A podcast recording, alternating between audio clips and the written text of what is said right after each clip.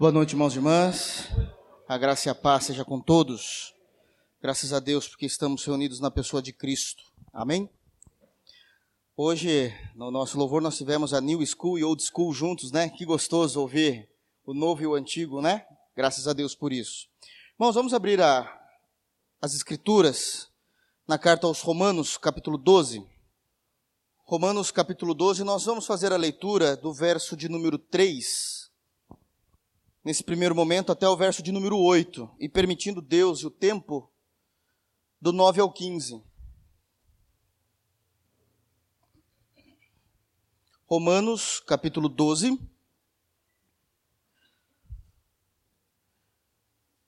Do 3 ao 8.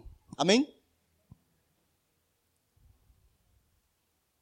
Diz assim o texto bíblico, palavras do apóstolo Paulo. Porque pela graça que me foi dada, digo a cada um dentre vós que não pense de si mesmo além do que convém. Antes, pense com moderação, segundo a medida da fé que Deus repartiu a cada um.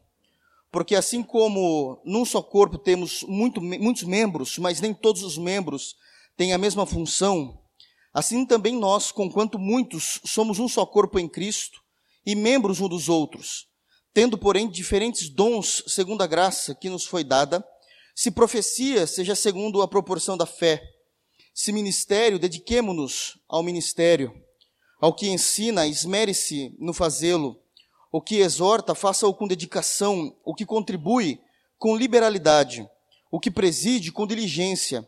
Quem exerce misericórdia, com alegria. Amém? Vamos orar? Feche os teus olhos, irmãos para que nós possamos falar com Deus?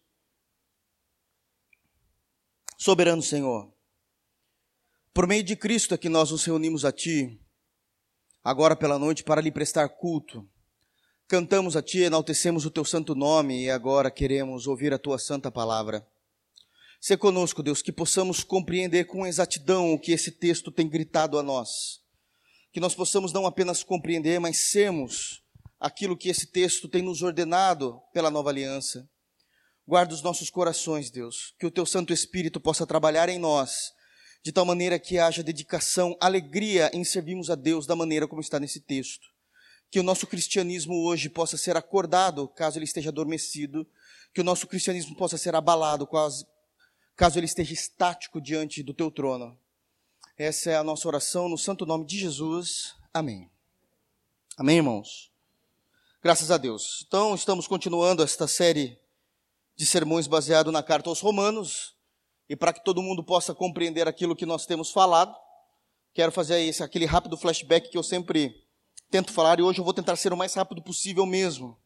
Carta aos Romanos, nós estamos trabalhando com o tema justificação pela fé.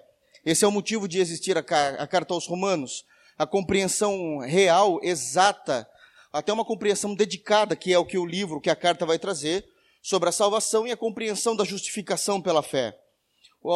Eu, como pastor, eu sempre temo um pouco em trabalhar com, esse, com essa questão, essa doutrina que é fundamental do cristianismo, quando nós falamos de justificação pela fé, porque eu tenho medo daqueles que não compreendem bem essa doutrina, até mesmo por não terem tido condições ou de alguma maneira nunca ouviu a respeito da doutrina da justificação, não compreenderem é, com exatidão o que é a doutrina da justificação pela fé e acreditar que a justificação pela fé nada mais é do que acreditar em Jesus.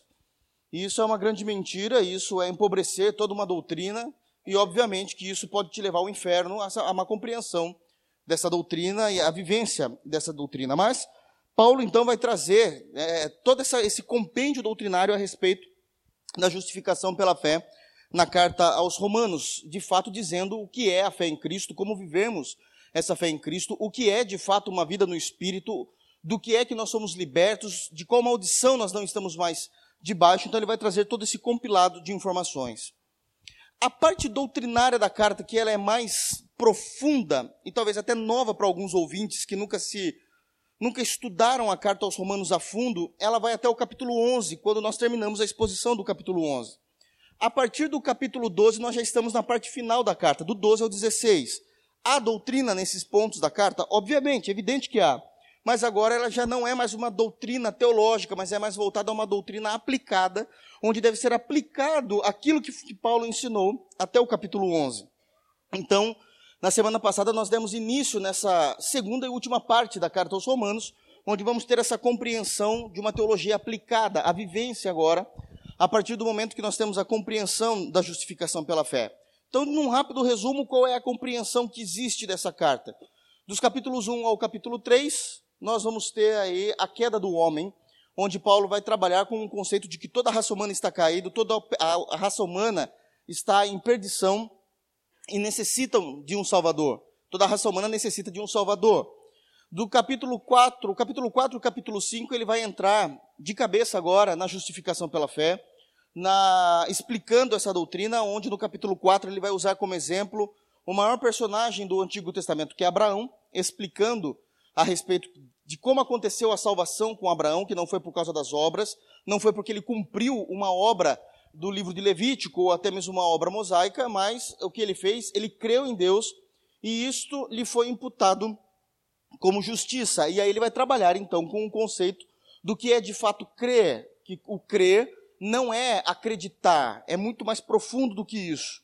É estar debaixo da tutela do evangelho, é se converter dos seus maus caminhos. Então não adianta dizer eu creio em Jesus, mas eu vivo em pecado. Isso não, não é justificação pela fé.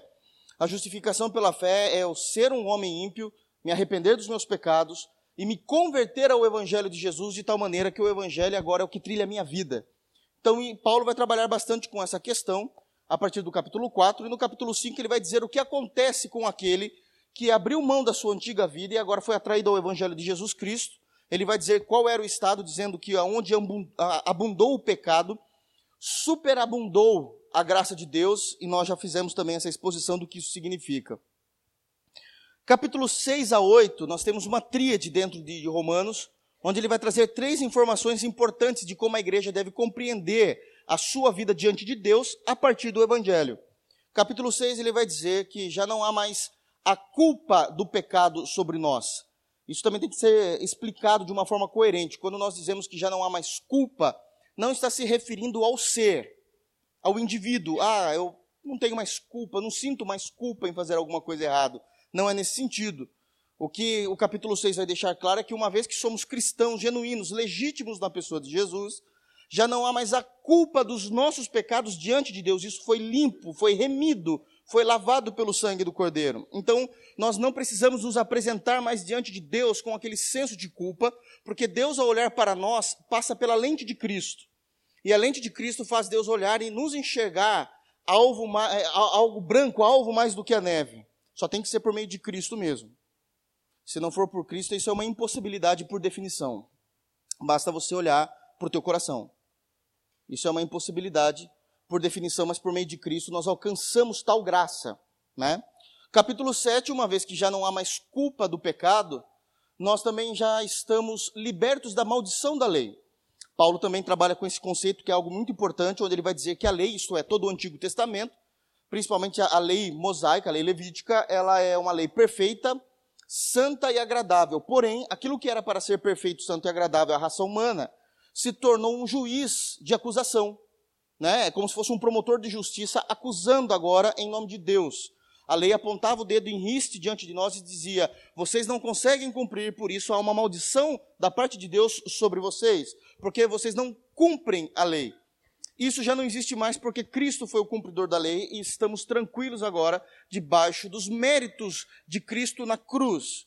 Então somos libertos da maldição da lei. E aí no capítulo 8 tem aquele grande capítulo, talvez um dos mais conhecidos de Romanos, que é uma vida no espírito, onde já não há mais condenação para os que estão em Cristo Jesus.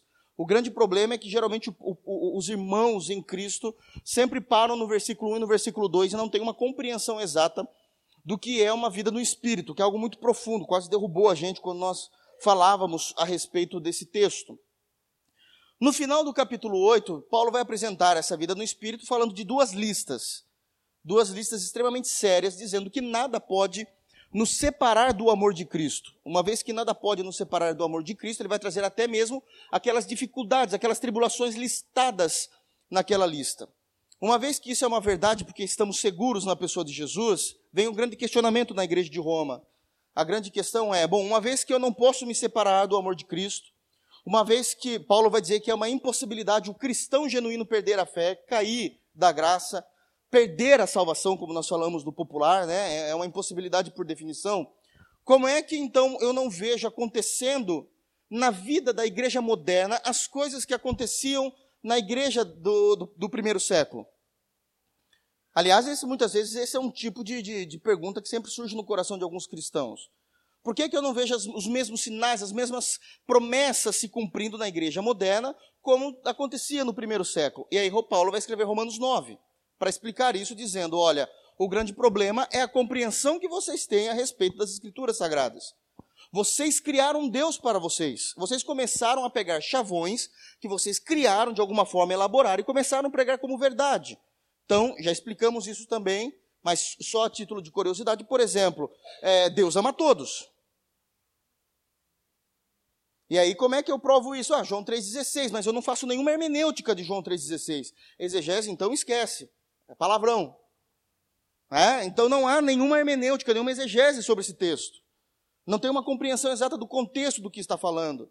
É, é, é, começamos a dizer que as misericórdias de Deus duram para sempre. De fato, existe isso em Jeremias, mas não entendemos o contexto. A, a, a essência no coração de Deus de misericórdia sempre vai existir. Mas a Bíblia nunca disse que Deus iria agir com misericórdia sobre todos. Isso não é uma promessa universal para todo, todo indivíduo. E Paulo vai explicar isso em Romanos 9, usando textos do Antigo Testamento, dizendo: vocês falaram isso, mas Deus já tinha falado a Moisés que ele não teria misericórdia de todos, que ele teria misericórdia de quem ele quisesse e que ele iria agraciar quem ele quisesse. Isso não é uma, uma promessa universal. E pela maneira como vocês entendem, vocês estão frustrados com um cristianismo que não é genuíno. Então ele começa a trabalhar e vai chegar até o ponto da salvação, onde ele vai dizer: Vocês dizem que Deus na cruz salvou a todos. Nunca foi dito isso. Deus salvou os eleitos. Isso é uma compreensão errada que vocês estão pregando, que vocês creem. Então ele vai trabalhar todo esse conceito em Romanos 9. Romanos 10, para que esses irmãos que entendessem esse conceito não ficassem tranquilos e deitados eternamente em berço esplêndido, ele vai dizer: como é então que Deus vai trazer os eleitos à igreja? Através do evangelismo, através de missões urbanas, missões intercontinentais, seja o que for mas é através, o, o, modelo padrão de que pessoas se chegam a esse evangelho é através da pregação das escrituras sagradas, do evangelismo. Capítulo 11, o pessoal que estava na igreja de Roma, que era judeu, já estava desesperado e diz: então não há salvação para nós? E Paulo vai dizer: de maneira alguma.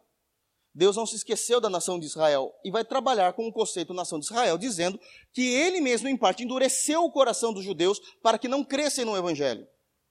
Isso é um assombro muitas vezes. Se para a igreja é, imagina para os judeus. Deus endureceu o coração de Israel para que eles não crescem, para que eles viessem conhecer o evangelho através da igreja. E esse é um grande perigo.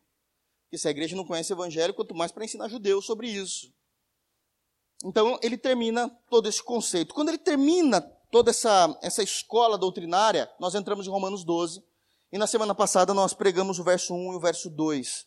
Ele vai trazer a aplicação disso. Uma vez agora que vocês compreendem essas verdades, uma vez que isso, que esse evangelho vem chacoalhar a estrutura eclesiástica de, da, da igreja local, ele vai dizer então no verso 1, no verso 2, rogo-vos, pois, irmãos, pelas misericórdias de Deus. E ele vai trazer então aqui um apelo altamente emotivo, dizendo: Eu rogo, eu estou clamando desesperadamente que vocês apresentem o vosso corpo, isso é, toda a sua pessoa na inteireza do ser, como sacrifício vivo, santo e agradável a Deus. Obviamente que Paulo era judeu, então nós precisamos entender a mente judia para compreender esse texto. Quando ele diz sacrifício, é todos aqueles cuidados que existiam no Antigo Testamento para se escolher um animal para levar até o templo para que aquele animal fosse sacrificado.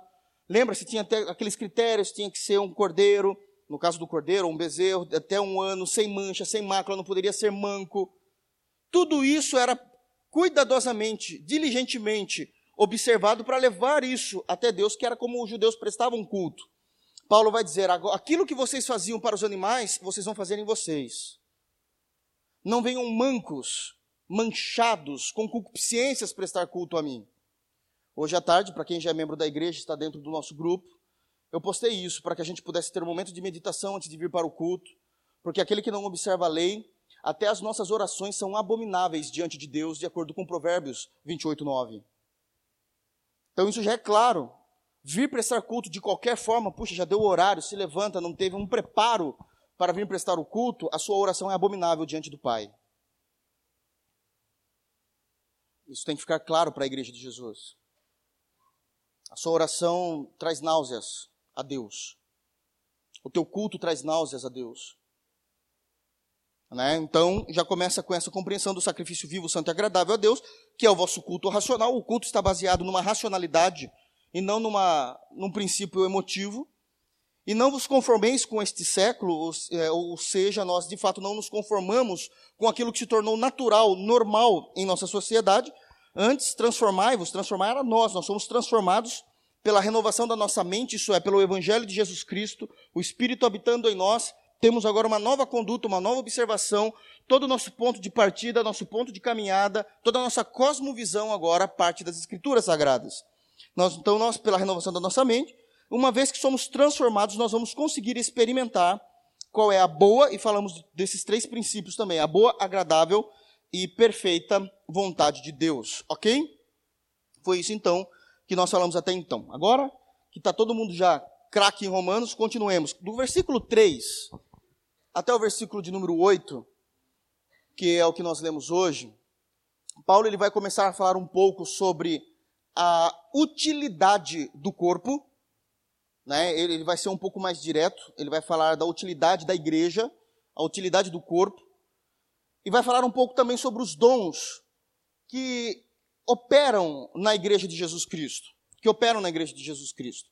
Como é uma parte mais prática, Paulo não vai parar por aí. Depois, do versículo 9 até o final do capítulo, do capítulo 12, que é o verso 21, ele vai falar das virtudes, das qualidades que a igreja e do cristão deve apresentar.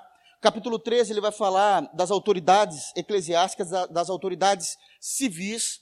Ele vai falar também que nós não devemos dever nada a ninguém, quer financeiramente, quer emotivamente. Capítulo 14, ele vai trazer uma outra compreensão doutrinária com aplicação. Mas por que, que eu estou dizendo isso?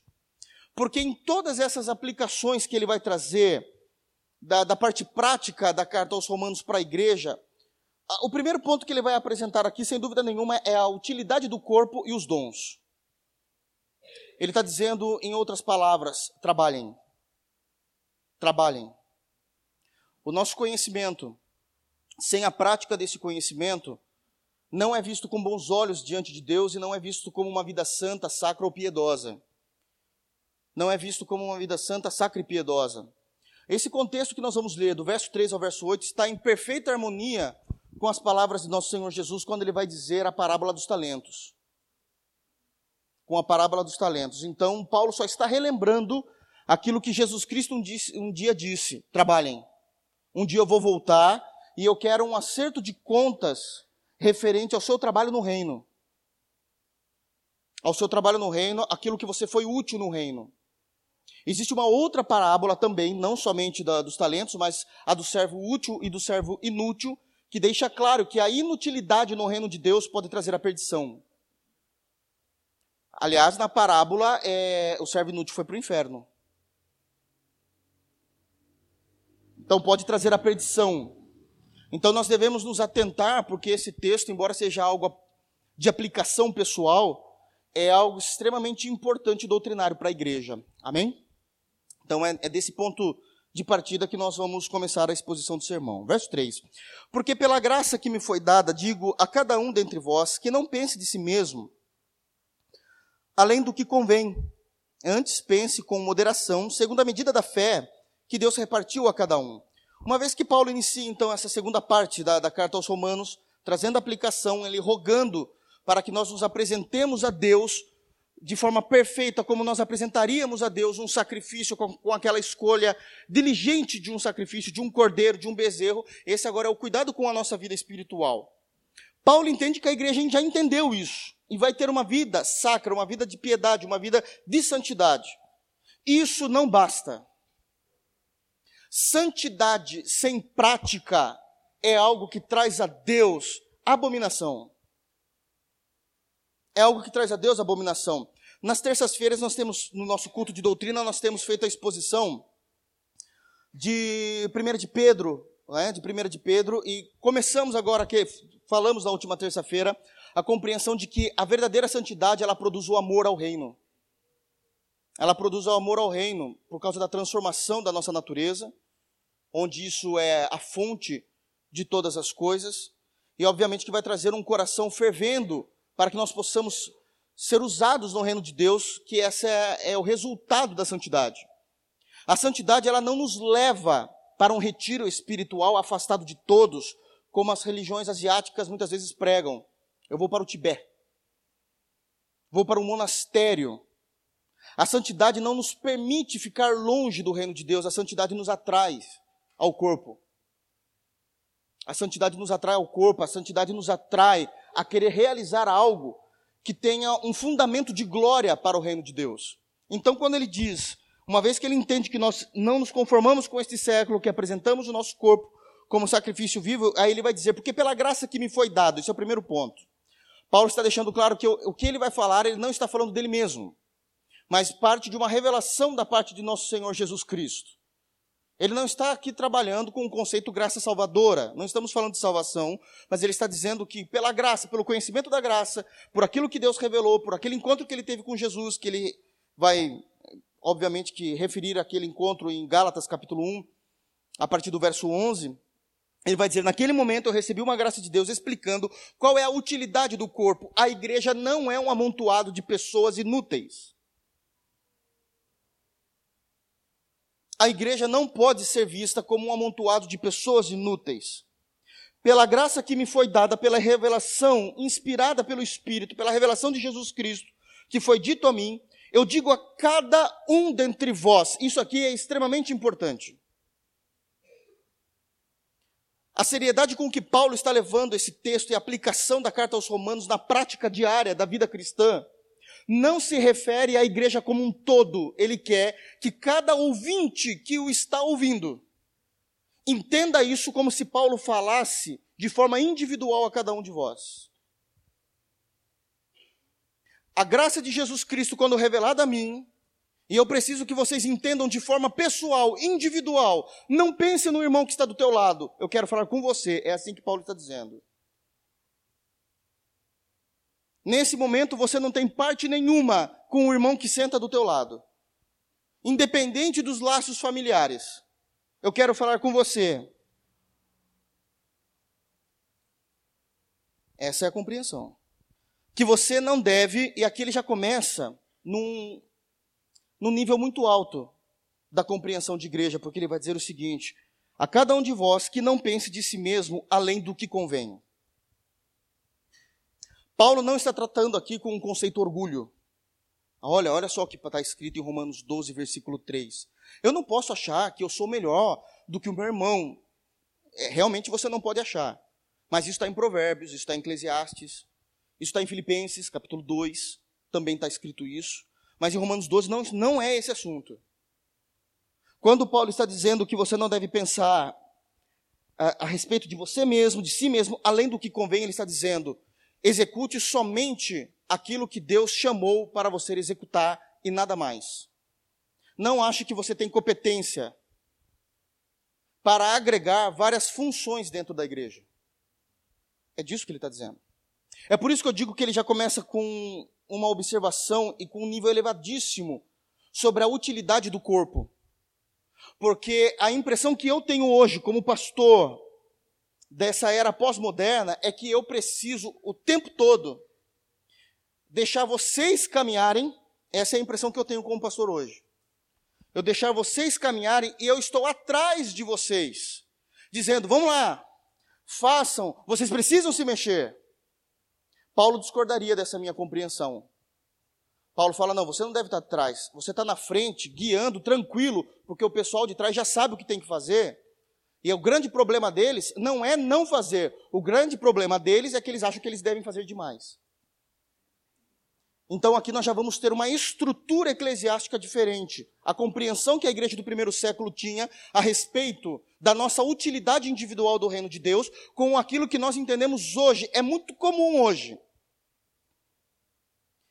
Irmãos confessarem a fé em Jesus e não fazerem absolutamente nada para o reino de Deus. Eles vêm confortavelmente de suas casas, sentam-se para ouvir a pregação, prestam o seu culto em legitimidade, não tem um problema com isso, e vão embora. não choram pela igreja, não se importam com o dia a dia do reino, não se importam com as necessidades do próximo, não fazem absolutamente nada para o reino de Deus. Paulo está falando com um outro público aqui. Com o público que é pelo contrário. É um público onde eles estão perdidos em entenderem os seus limites. Porque eles querem fazer tudo de uma vez só. E isso deve despertar o como a igreja deixou de ser ativa para uma posição de passividade, uma igreja passional. Uma igreja passional. Isso é tão simples de ser observado, vocês querem ver? Não respondam, respondam a vocês mesmos e conversem com o Pai por meio de Cristo. Se o Evangelho de Jesus Cristo dependesse de você para continuar vivo sobre a face da terra, como estaria o Evangelho de Jesus hoje, conhecido no meio da igreja e conhecido por aqueles que não conhecem o Evangelho? Essa é a sua diferença com a diferença desses irmãos do primeiro século. Aqui eu quero tentar atear fogo no coração de vocês. E talvez eu não consiga, porque quem faz isso é o Espírito. Paulo está com um extintor de incêndio tentando apagar o fogo porque está muito alto. É um outro público. Então, aqui nós temos uma, uma lição que foge até mesmo da compreensão de uma exposição. Porque talvez nós não sejamos esse público que Paulo esteja falando. E isso deve chamar as nossas atenções. Isso deve chamar as nossas atenções. Quando ele diz, não pense de si mesmo além do que convém, é, entenda que cada dom tem o seu limite. Cada dom tem o seu limite, não ultrapasse o limite daquilo que Deus deu a você. E aí ele termina, obviamente. Antes, pense com moderação, seja moderado naquilo pelo qual Deus te levantou. Segundo a medida da fé que Deus repartiu a cada um. Essa fé, não estamos falando de crer em Jesus. Essa fé nós estamos falando do charisma, da vocação que Deus deu a cada um, no grego. Conjunto de habilidades que o Senhor dotou cada indivíduo do corpo para trabalhar de alguma forma em prol do reino. E obviamente que quando nós falamos em prol do reino, nós temos dois focos: Jesus Cristo e os irmãos. Então isso deve já começar a chamar a nossa atenção. Nós não devemos achar que nós podemos interferir em cada área da igreja, porque talvez Deus não nos chamou para trabalhar. Isso também parte de um outro grande problema. A igreja moderna, ela tem uma compreensão de que dom e ministério significa liderança. Então, a igreja sempre acaba acreditando que dom, seja qual ele for o ministério, está envolvido em presidir algo, em estar na frente de algo. Nada mais errado. Nada mais errado. Paulo vai dizer aqui uma lista de dons, essa, essa lista não é uma lista exaustiva, existem lá, é, tanto em Efésios 4, que são os dons ministeriais, 1 Coríntios 12, os dons espirituais, aquelas listas são mais afirmadas, aqui Paulo só está jogando no ar exemplos de funções dentro da igreja, ele não está querendo aqui doutrinar quais são os ministérios, ele só está lançando a compreensão. Então como é que ele vai dizer isso? Vocês precisam pensar com moderação, não além do que convém. Vocês precisam trabalhar, vocês precisam ser útil para o reino. E cada a sua utilidade, ela tem um limite, vai até a medida da fé que Deus repartiu com cada um. Como é que ele vai fazer isso?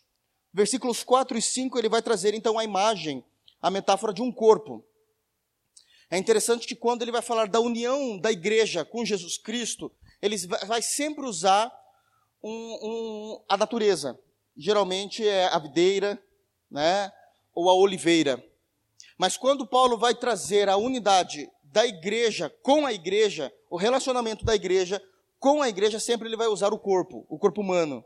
Então ele vai dizer no verso 4 e no verso 5, porque assim como num só corpo temos muitos membros, mas nem todos os membros têm a mesma função, assim também nós, conquanto muitos somos um só corpo em Cristo e membros uns dos outros. Primeiro ponto do verso 4. A compreensão que Paulo tem a respeito de membros é uma, é uma compreensão muito mais simplista do que a nossa compreensão, que temos uma ciência moderna e aplicada hoje. É uma compreensão mais visual, fenomenológica. Ele olha para, para a raça humana, ele vê o corpo externo apenas e vê que ali cada membro, seja os membros superiores, os, os membros inferiores, tem a sua função. Isso significa que Paulo vê a completude do corpo. A defesa que Paulo faz no verso 4 é que não existe um único cristão sobre a face da terra que já passou sobre a face da terra ou que vive que não tenha uma utilidade no reino. Porque nós somos representados como membros de um corpo. E de acordo com essa observação fenomenológica de Paulo, todos os membros têm uma função. Não existe um único membro do corpo humano que não tenha função nessa perspectiva de Paulo. Essa perspectiva mais simples. Se ele for profundo, aí ele estava mais certo ainda. De fato, não existe nada no corpo humano que não tenha uma função. Tudo há uma função. Então ele vai dizer: o que é que vocês precisam fazer? Vocês precisam entender que uma vez que vocês confessam Jesus Cristo e fazem parte de uma igreja local, vocês pertencem um ao outro. Isso é uma responsabilidade. Existe, deve existir no coração do cristão o sentimento de nós pertencermos uns aos outros. Nós não andamos sozinhos. Nós não conseguimos nos afastar. Nós temos um dever de pertencermos, de trabalharmos em prol um do outro. É isso que ele diz no verso 5. Assim também nós, com quanto muitos, ele quer dizer, óbvio que eu estou falando de um corpo humano, mas quando nós olhamos para a igreja de Jesus Cristo, aqueles a quem Deus tem salvado por meio de Jesus, são muito mais do que os membros de um corpo humano. Nós somos muitos, mas nós somos um só corpo em Cristo e membros uns dos outros. Sentimento de pertencimento, de devoção,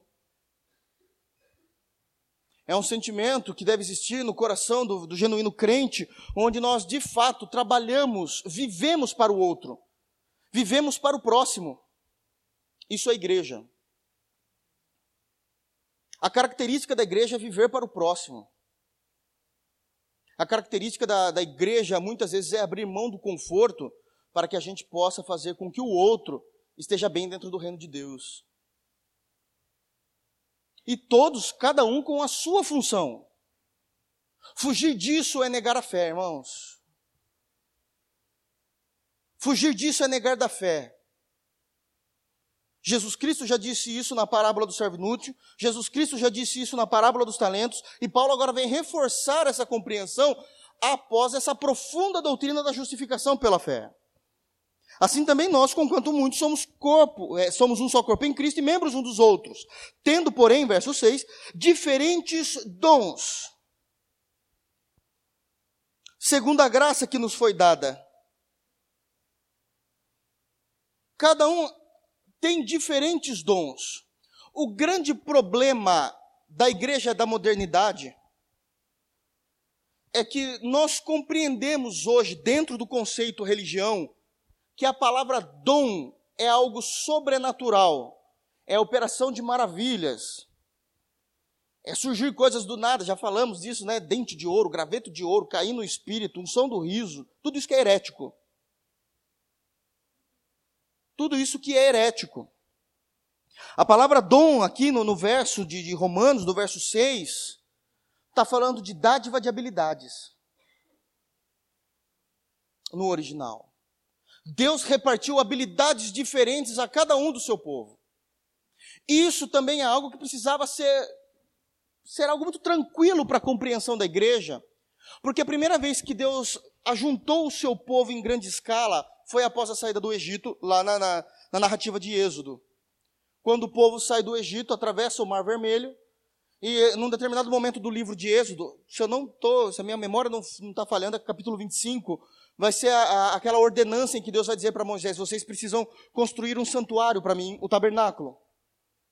E se você começar a ver a descrição de como é que Deus quer que o povo trabalhe com o tabernáculo, embora ele separe uma tribo específica para trabalhar no conceito eclesiástico, que é a tribo de Levi, é dito, por exemplo, só, só um, uma observação, é dito, por exemplo, que todas as obras de artes que existiam dentro do tabernáculo eram feitas pelo próprio povo que um dia tinha sido escravo sem habilidade nenhuma. Mas aí a Bíblia começa a chamar eles de artífices, porque Deus dotou eles de habilidade para trabalharem com isso. Ali nós já vamos ver que no primeiro ajuntamento de um povo de Deus, Deus começou a distribuir habilidades individuais a cada um que estavam ali. Só lembrando que só nesse, nesse momento que eu estou falando de Êxodo 25, nós estamos falando de 3 milhões de pessoas. Deus distribuindo habilidades a 3 milhões de pessoas e isso foi o que ajudou. É que talvez às vezes a gente só quer espiritualizar tudo, lembrando da, da, das questões mirabolantes, de mar se abrindo, a coluna de, de, de fogo, a nuvem. Mas foram essas habilidades que fez com que Israel conseguisse se livrar de uma mente de serem escravos por 430 anos para se tornarem uma nação civilizada.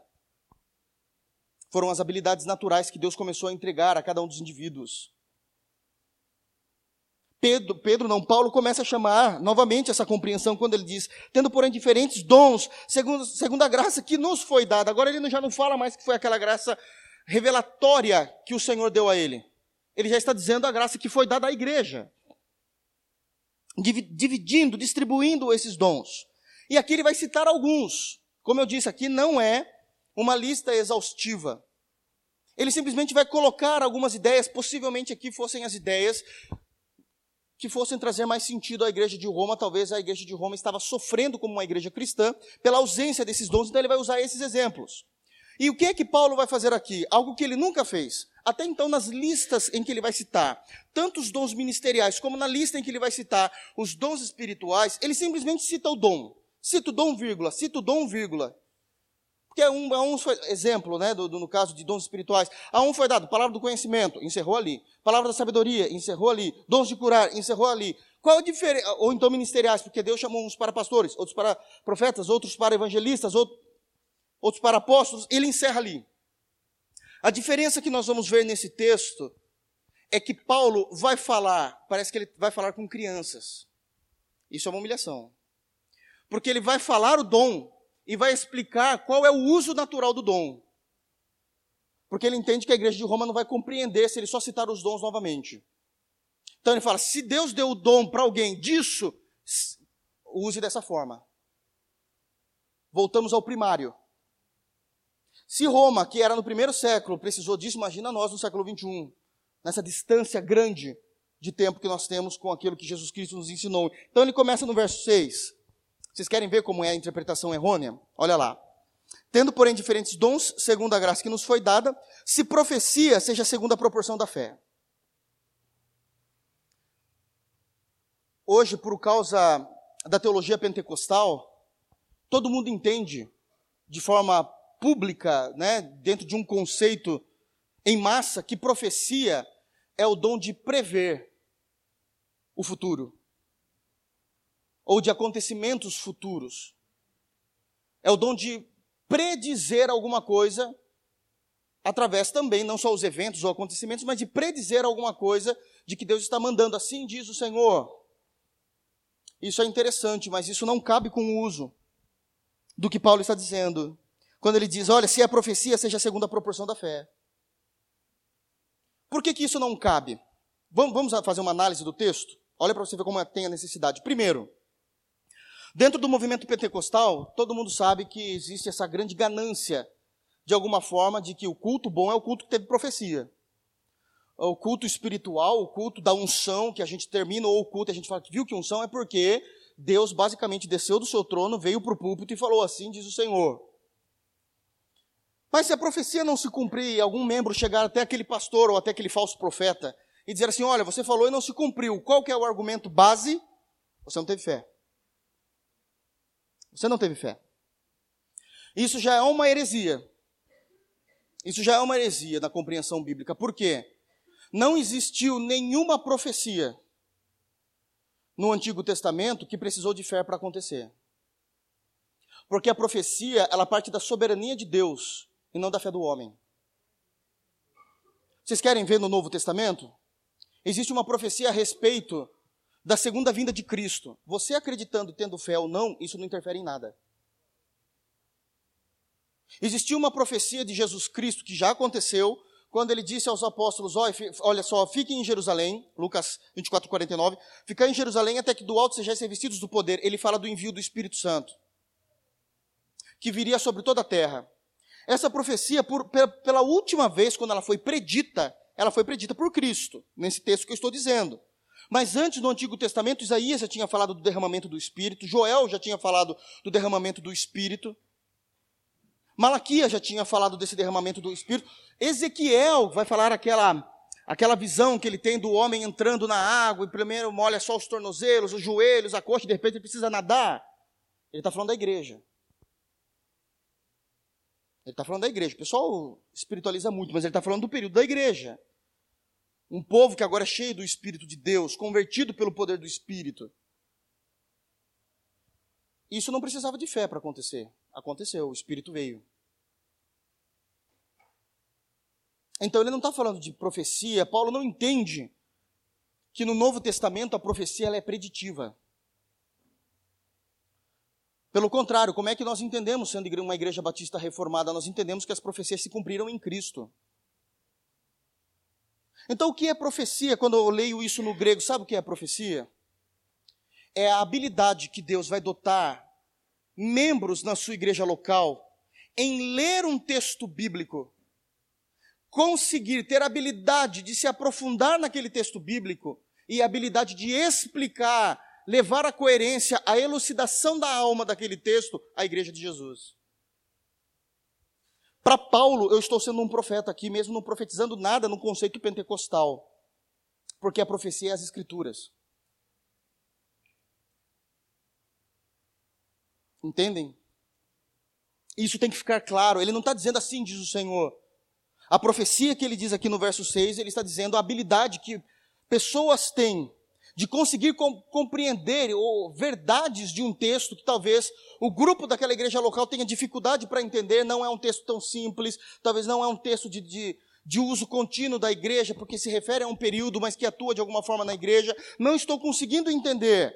Deus dota pessoas que conseguem ser, abre aspas, profetas, fecha aspas, nesse sentido. Aliás, 1 Coríntios, capítulo 14, quando vai falar da profecia do Novo Testamento, é falado no versículo 3, 1 Coríntios 14, 3, não é dito que a profecia é predizer, é dito que a profecia proferida na igreja é para exortação, consolação e edificação da igreja, do corpo. Como é que se edifica e consola? Pela palavra. Pela palavra. Conseguem compreender, irmãos? Isso precisa ficar muito claro. Essa observação a respeito do que ele diz. Então, Deus vai levantar pessoas que vão ter uma elucidação a respeito dos textos, que vão ajudar outras pessoas. Precisamos disso. Precisamos. Esse mesmo texto de 1 Coríntios, no capítulo 14, para. Obviamente que quem não tem um cunho hermenêutico um pouco refinado, Irmãos, eu não estou falando mal, só estou descrevendo uma constatação. Sempre vai partir para a teologia pentecostal. Porque Paulo vai dizer o seguinte em 1 Coríntios capítulo 14, olha, ele está narrando sobre os dons também, principalmente dois, o línguas e a profecia. E aí ele vai dizer o seguinte, pelo amor de Deus, é, é, mim, é que para mim é muito simples, mas olha a estrutura do que ele vai dizer em 1 Coríntios capítulo 14. Eu queria, pois, que a vós, irmãos, que nem todos falassem em línguas, mas que todos vós profetizasseis. Vocês se lembram desse texto? Ok, ok. A compreensão popular. Paulo está falando que a gente não precisa fazer língua, mas profecia, abre a tua boca, meu irmão. Só que o Paulo, perdão, o Paulo, no mesmo texto, acabou de dizer que ele não aceitava esse tipo de bagunça dentro de um culto. Que se alguém tivesse uma língua que não falassem todos juntos, que fosse no máximo três e só falasse se houvesse intérprete. E aí ele vai explicar o porquê. Porque a língua não são para os de dentro, está lá no texto. Língua não é para ser falado no culto. Língua é para ser falado lá fora. Então não está falando de lá, lá, lá, lá, lá, lá. Está falando de idiomas. É para ser falado lá fora, para que Jesus Cristo seja conhecido às pessoas de outras nações. Ok essa compreensão? Isso está claro com Atos 2, que também não foram barulhos desconexos, sons desconexos, foram idiomas. Mas profecia está tá liberado, gente, arrebenta, todo mundo. Assim diz o Senhor. Não! Eu não quero que vocês fiquem falando em línguas, eu quero que vocês compreendam a palavra e falem da palavra entre vós. Agora faz sentido. Uala, só balão eu estou vendo aqui agora. Estourando. Conseguem compreender agora o sentido? Por isso que ele fala: Eu não quero que vocês falem línguas, eu quero que vocês profetizem. Não é para dizer, é que quero que Deus dote em vocês com a habilidade de lerem um texto, verem a verdade de Cristo no texto, se alegrarem com isso e falar: vem cá, eu preciso te falar de Jesus. Olha o que esse texto diz, isso é uma segurança para nós como igreja. Olha o que esse texto diz, é uma esperança para nós. Olha o que esse texto diz, é uma ameaça. Eu não quero que vocês fiquem falando em línguas, eu quero que vocês compreendam as escrituras e falem entre vós. Deixa eu correr, né, irmãos?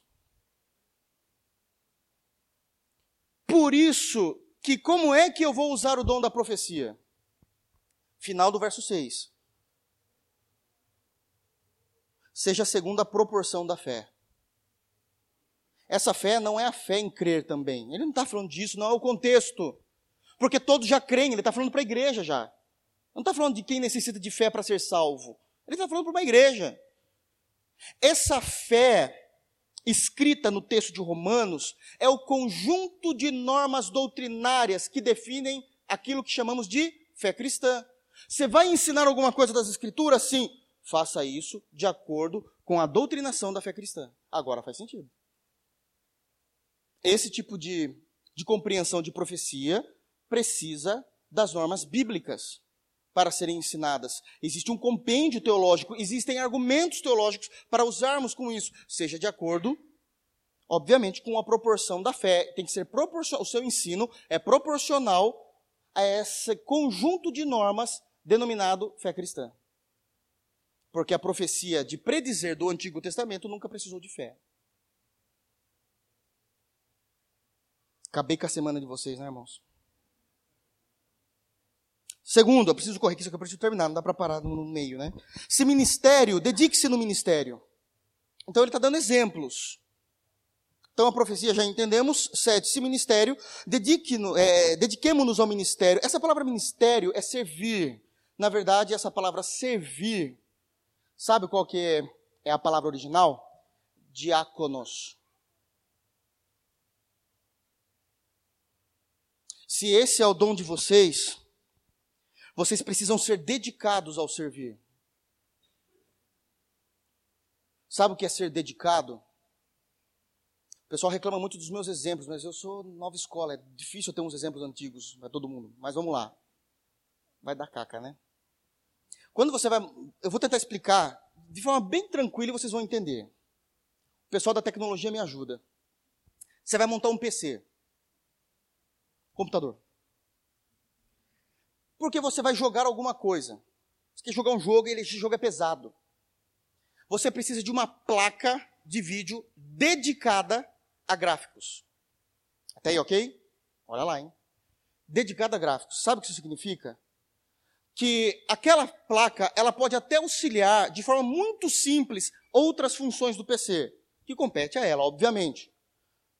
Mas quando exigirem o uso daquela placa, quando o software exigir o uso daquela placa, ela está dedicada àquele serviço. Vocês, diáconos, não adianta vocês chorarem. Vocês são dedicados ao serviço do reino.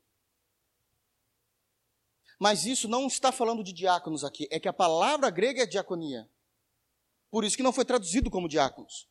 A mesma coisa é assim, Deus dota pessoas com o dom, com o prazer de servir. E se você tem no seu coração a alegria de servir, seja dedicado ao serviço. Dedique-se ao servir. Isso significa que muitas vezes eu vou abrir mão. Porque qual é a compreensão também errônea da igreja cristã? Quem tem que abrir mão dos seus finais de semana, da sua família, é o pastor. Ele é pastor. Não importa se já é uma sexta-feira, às 23h30, eu vou mandar o WhatsApp para ele. Aí vem as perguntas: qual é o sexo dos anjos, pastor? A, vontade de responder assim: a, o sexo dos anjos eu não sei, mas que eu preciso orar mais para ter paciência, eu preciso. Isso é sério. Isso é óbvio. Deve haver dedicação, e não somente eu abrir mão, mas todos, a igreja precisa abrir, e Deus vai levantar pessoas que querem servir de tal maneira que vão abrir mão, muitas vezes, de si mesmo, do conforto do seu lar, para se dedicar ao serviço, incluindo aqui, não está falando especificamente, mas incluindo aqui os diáconos. Talvez essa fosse uma falha da igreja de Roma. Mas eu tenho certeza que essa é uma falha da igreja geral cristã do período da pós-modernidade. O que ensina, esmere-se no que fazer. O que ensina deve ser dedicado ao ensino. Esse é um, é um grande problema da realidade da igreja cristã hoje. Com todo o respeito do mundo à sua história cristã, Atualmente, os professores de escola bíblica dominical são os piores possíveis nas igrejas. Sabe quando eles sentam para preparar uma aula de escola bíblica dominical? Se sentam num sábado à noite, depois que eles já estão cansados, já curtiram o dia inteiro. Se sentam. Agora, se a escola bíblica dominical de uma igreja ela é baseada em revistinha, esquece, o cara nem sentou.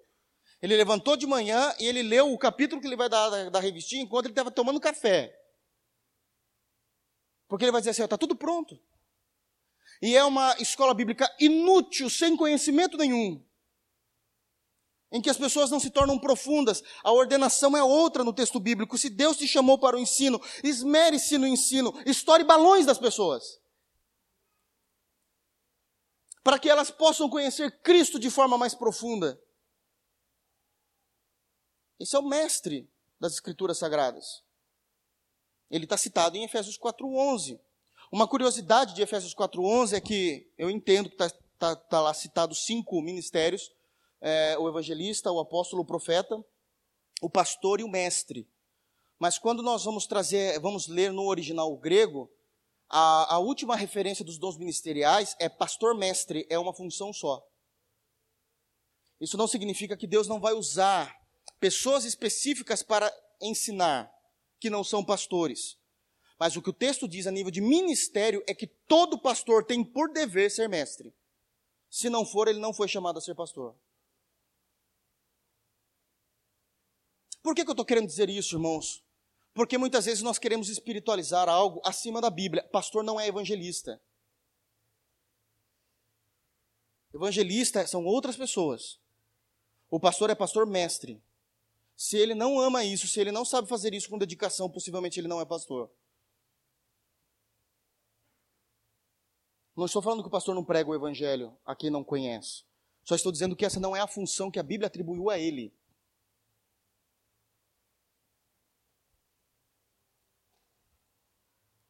Então, se é o ensino que esmere-se no fazê-lo, tem que correr que tem a ceia ainda, né, irmãos? O que, oito, o que exorta, faça-o também com dedicação, e essa palavra dedicação aqui é coração, com amor. No verso 8, no original. O que exorta, faça com dedicação. Olha só que interessante. Uma outra compreensão que foi mudando com, com o passar dos tempos. As pessoas entendem que exortação é aquela chamada brusca, dura, brava, irada de um líder, de um líder ou de um irmão em si. E isso é uma compreensão totalmente estranha às Sagradas Escrituras. De fato, a exortação é uma repreensão. É uma repreensão. É você falar com um determinado irmão que cometeu um deslize, uma falha, dizendo: Você errou nisso. Eu não concordo com você, eu não estou com você nessa. A Bíblia diz assim, assim, assim. Porém, Paulo vai dizer que a exortação ela é feita com amor e não é de forma pessoal. O que, é que eu quero dizer com isso? Se eu exortei você hoje, amanhã eu quero jogar videogame com você. Eu não levo para o lado pessoal. Eu não fico com bico. Esse é a compreensão que Paulo está dizendo. E isso é feito com amor. Por quê? A palavra exortação no grego é uma palavra muito semelhante ao que Jesus usou para a pessoa do Espírito. Uma das funções do Espírito Santo, Deus, né, Espírito Santo, a, a maneira como Jesus apresenta o Espírito Santo no Evangelho de João é como consolador. Os irmãos sabem que a palavra consolador no grego é paracletos. Paracletos é alguém chamado para caminhar do seu lado para o ajudar. Essa é uma das funções do Espírito. A, a, a, diferença é que ele não caminha do lado, ele caminha dentro, mas isso tem uma explicação lá na doutrina do Espírito Santo. Mas, vamos lá, paracletos. A, esse dom de exortação, o, o grego é paraclesis. Eu exorto chamam a atenção, muitas vezes de forma dura, mas com amor e sendo um consolador para a tua vida. Eu não te exorto para matar a tua fé.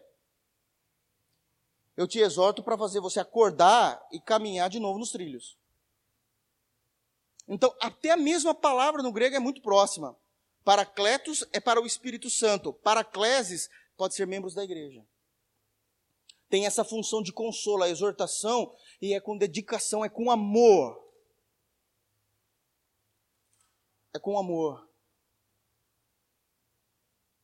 Esse aqui tem um aqui que é, é um tabu para muita gente, né?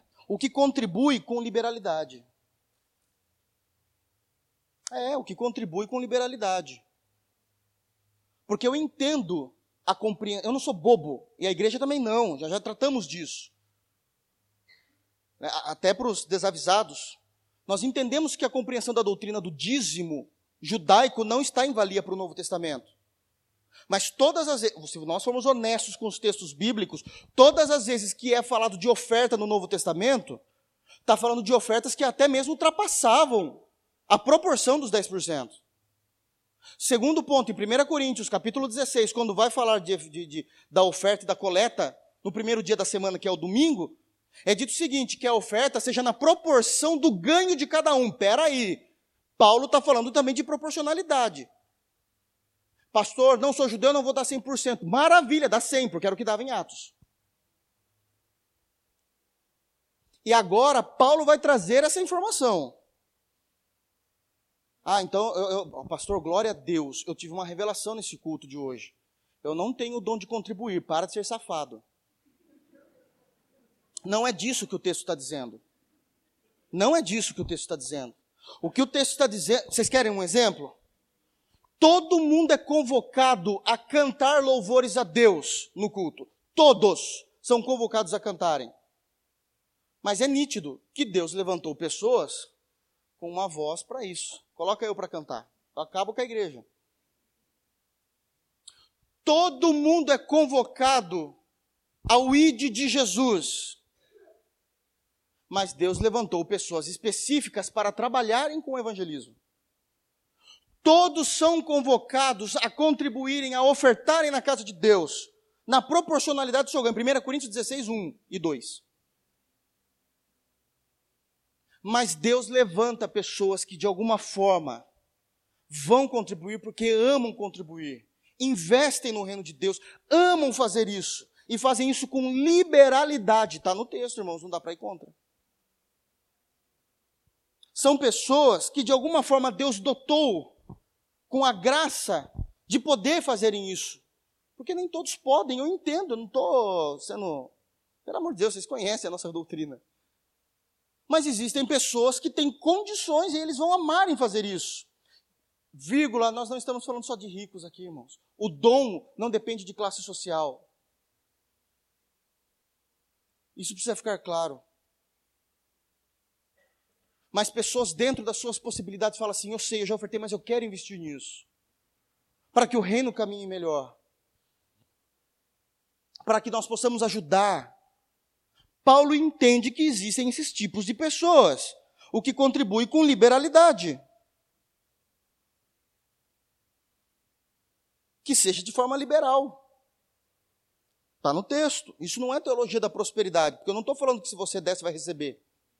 Você só vai dar. É, uh, meu Deus, é, isso é amor ao reino. Isso é amor ao reino. A igreja chegou até aqui, irmãos, porque missionários foram sustentados, porque pastores foram sustentados. É, uma coisa precisa ficar claro, que às vezes a gente quer se fazer de bobo. É gostoso vir numa igreja Eu não vou nem falar de conforto, mas é gostoso vir numa igreja que você olha para o pastor pregando e fala: Meu Deus do céu, que coisa linda. Eu estou falando o que eu estou acostumado a ouvir aqui. E eu falo isso para a glória de Deus. Faz 20 anos que eu sou da igreja e nunca ouvi um negócio desse. Deixa eu falar uma coisa, irmãos. O Espírito Santo não veio, abriu a minha cabeça e colocou isso em mim. Eu ralei. Os livros que eu comprei custaram caríssimos. Eu tive que custear meu seminário, a igreja nunca custeou. Ah, que legal, o nosso pastor lá estudou psicologia. Você acha que eu fiz de graça? Vai ver quanto que é uma faculdade de psicologia. Então não venha com palavras frívolas a respeito de oferta e dízimo se você não compreende reino. Conhecimento não cai de graça. É interessante ninguém fala amém. Nessas horas eu sinto falta dos irmãos pentecostais. Vamos lá, deixa eu continuar. O que preside, por último, né, aqui no texto, é o último exemplo, e o que preside, não é o último não, falando besteira. O que preside com diligência, agora sim ele está falando, existem pessoas que são dotadas com habilidade de liderança, é presidir algo, estar à frente de algo. Faça isso com diligência, porque o líder, ele tem ele tem uma compreensão natural. Isso não estou falando de cristianismo agora. Estou falando de natureza humana. Eu sou líder? Sou, sou líder. Então estou tranquilo, eu vou abusar um pouquinho. Não estou falando nem de abusar de pessoas, estou falando de abusar do próprio título. Então, assim, ah, não, vai, não vai dar nada para mim. Por quê? Porque sou eu que mando aqui. E eu não estou falando de igreja agora, estou falando até lá no seu trabalho. Ah, você conseguiu chegar num cargo de chefia, cuidado para você não estragar essa bênção de Deus achando que você pode fazer o que você quer. Eu já vi líderes dançando porque começaram a aproveitar dos benefícios de forma errada. Para quem não sabe, antes de eu ficar full time no pastorado, eu era gerente de recursos humanos de multinacional. E eu já vi, eu já mandei embora líderes porque abusavam dos benefícios que a empresa dava. Ele chegou num cargo de gerência, chegou num cargo de diretoria, ao invés de ficar alegre, começa a abusar. Tem muito disso. Quer, quer, quer um exemplo? Eu já vi diretor gastando do cartão corporativo da empresa 15 mil reais no mês. Que é isso? Não, mas eu sou diretor, tá? Você come 15 mil reais por mês? Ou eu que sou fortinho assim, não como 15 mil, você come 15 mil. Sabe? Você vai. Cuidado. Mas agora voltando para nível de igreja, sejam diligentes minuciosos, cuidadosos, não deem o que falar, porque vocês estão se apresentando como um sacrifício vivo e agradável a Deus. A igreja, ela se pertence usando desses ministérios, desses dons no meio da igreja. Por último, esse é maravilhoso, esse é maravilhoso. Quem exerce misericórdia, que seja com alegria. Nós precisamos de irmãos que saibam exercer com misericórdia as mídias sociais tiraram a misericórdia de nossos corações. Nós a usamos apenas para atacar pessoas.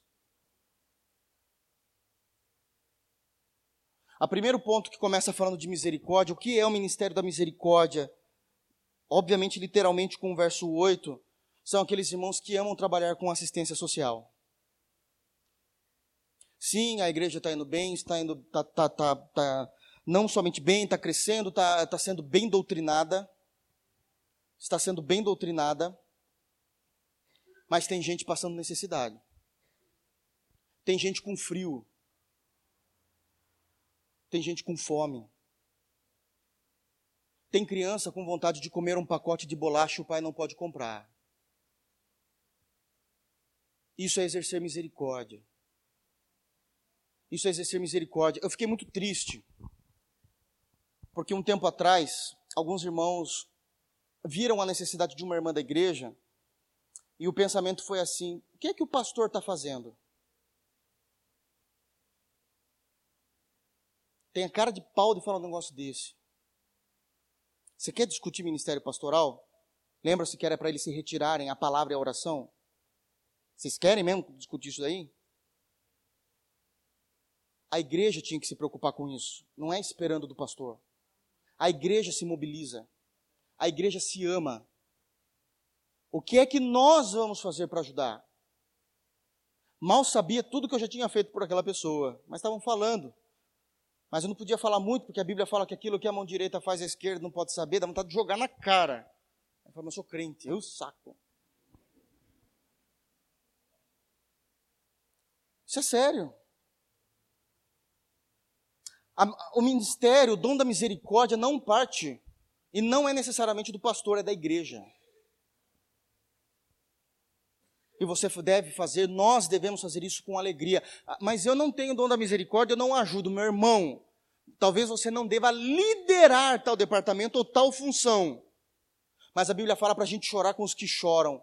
Se alguém está à frente disso e fala assim, tem uma família, não precisa se abrir, que está precisando, eu estou dentro. O que é que eu preciso trazer?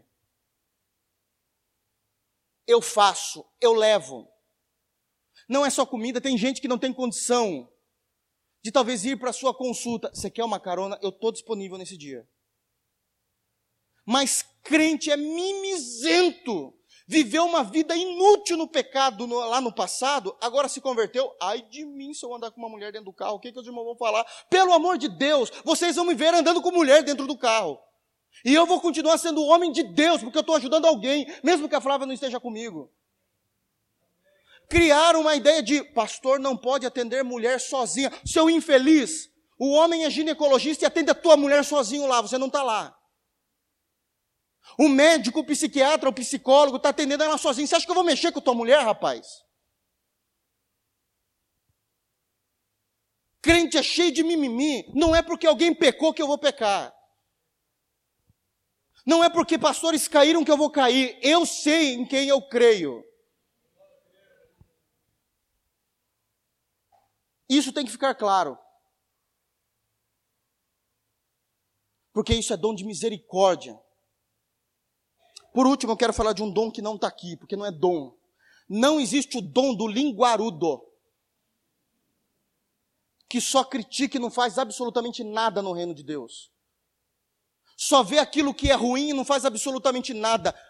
Pelo amor de Deus, eu lavo a minha mão com vocês. Vocês não são crentes, vocês vão para o inferno. Porque se o Senhor voltar e não estiver em dobro o talento que Deus te deu, a palavra é simples: afastai-vos de mim, servo mau e inútil, e que sejam lançados no inferno, preparado para o diabo e seus anjos. Que Deus guarde os nossos corações e a nossa utilidade no reino de Deus. A igreja de pé.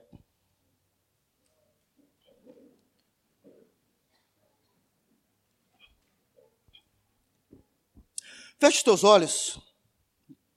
Vamos ter um momento de oração e logo em seguida nós vamos passar para a ceia. Mas após a oração eu quero só interromper a ceia porque eu quero apresentar um casal que está conosco aqui. Eu acabei não chamando eles no início. Então vamos orar? Soberano Senhor, te agradecemos pela tua palavra. O Senhor é um Deus santo, amável, justo e fiel. Desperta os nossos corações para a tua santa verdade, Senhor. Desperta os nossos corações para sermos úteis para o reino. Livre de nós a inutilidade no reino de Deus. Livra-nos de nós. Livra-nos de um dia sermos considerados pela Trindade um servo infiel e inútil. Nos ajuda a servir ao Senhor com alegria, nos ajuda, Senhor, a viver a integridade da tua palavra. Nos ajuda, Senhor, a sermos cheios de ti. Nos ajuda, Senhor. Louvado seja o teu santo nome. Obrigado, Senhor, porque a doutrina da justificação pela fé traz em nós a necessidade de trabalharmos em prol do teu reino. Que nós possamos nos regozijar na tua verdade, que possamos nos regozijar naquilo que vai fazer com que o teu reino seja eficiente e eficaz sobre a face da terra. Nos livre e nos perdoe, Deus. Nos perdoe em Cristo Jesus se temos vivido um evangelho frouxo, um evangelho sem obras, um evangelho inútil. Nos perdoe por meio de Cristo. Restaura em nós a alegria da tua salvação. Restaura em nós a alegria de vivermos para o reino. Restaura em nós, Deus, a consciência do dom que o Senhor repartiu a cada um de nós mediante a fé. Mediante a fé. Essa é a nossa oração no santo nome de Jesus. Amém.